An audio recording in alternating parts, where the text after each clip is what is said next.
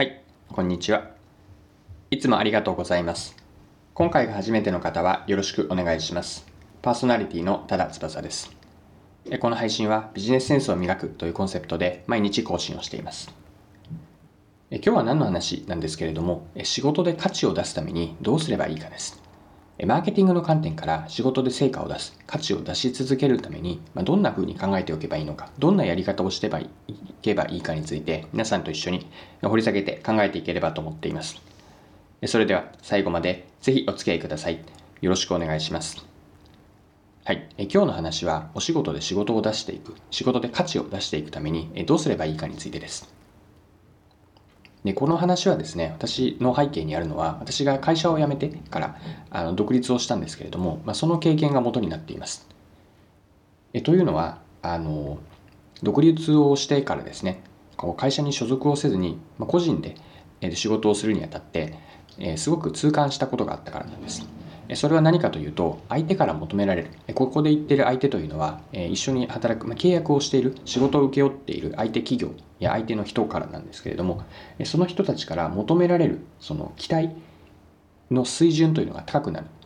うん、水準も高くなるしその価値を、えっと、乱しているかどうか期待されている価値を提供しているかどうかを見極めるその視線というか基準ですかね。それがすごく厳しくなるというふうな実感をしました。でこれが、えー、と意味しているのは何かというとこう特に、まあ、独立をしてでそれは振り返ってみるとうんと自分が会社を辞める前もそうだったのでこの話はあの独立をして例えばフリーランスでお仕事をされているような方以外にも広く当てはまると思っているんですけれども、えっと、求められる価値が厳しくなるということはそれだけ、えっと、価値を出し続けないとうんと、平たく言うと、うん、用が用なしになってしまう、まあ、もっと言うとうんとまあちょっと厳しい言い方かもしれませんが、えっと、役に立たない人になってしまう。えこんなこう危機感からなんです。で提供する価値が出し続ければその場にいることもできる。つまり仕事をがあの発生し続けることにもなるので、まあ、どう生き残っていくかという観点では特に独立をしている状況ではすごく死活問題になります。えではどうすれば、えっと、相手から求められる価値を提供し続けるか、まあ、仕事で成果を出し続けられるのでしょうか。でその時に私が学んだことから一般化して言うと3つの視点から、えっと、どのように自分が仕事を出していくかというのを見ていく方法です。3つの視点というのは何かというとあのフレームで 5W1H があるじゃないですか。で 5W1H から3つを取ってその順番に当てはめていく、まあ、どういうのように仕事のやり方を仕事の目の前の仕事に対してこう仕事の設計というんですかねを見ていくやり方なんです。で 5W1H の3つとは何かというと Who、What、そして How です。でこの順番に当てはめていって見ていくとこう仕事でやることがすごくクリアになる明確になるのでこのやり方はおすすめなのでぜひあの参考になればと思ってます。で順番にご説明をしていくと1つ目の風というのは、えっと、自分がその一緒に働く相手そして自分が仕事を通して誰に価値を提供したいのかこれを明確にします。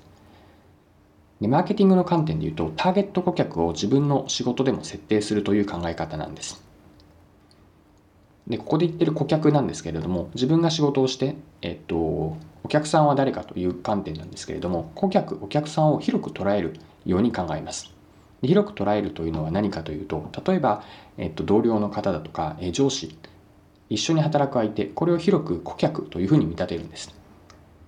そしてターゲット顧客を設定してなるべくその顧客像を具体化していきます。誰に価値を提供するかのその誰というのを解像度高く見ることによって風の情報を明確にしていきます。これが一つ目の方法一つ目のステップです。二つ目は Watt です。で What は何かなんですけれども端的に言うとお仕事であなたご自身の仕事で提供する価値になります。もう少し遡ると、えっ、ー、と、風で設定したターゲット顧客が自分に何を求めているか、何を欲しいと思っているのかです。これを明確にすることによって、じゃあ仕事で何をすれば成果になるのか、何が価値になるのかというのにつながっていきます。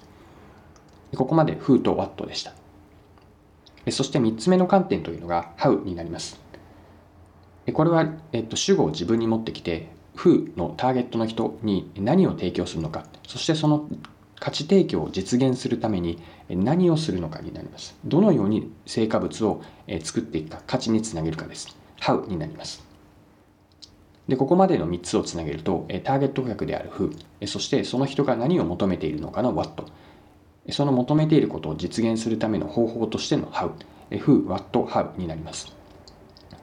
でこの3つの観点ですね。今ご紹介している Who と What と How というのはあのよりこう一般化していくとマーケティングで作るこうフレームとまそっくりというか同じ構図になります。少しターゲットのところでマーケティングの観点ではという補足説明をしました。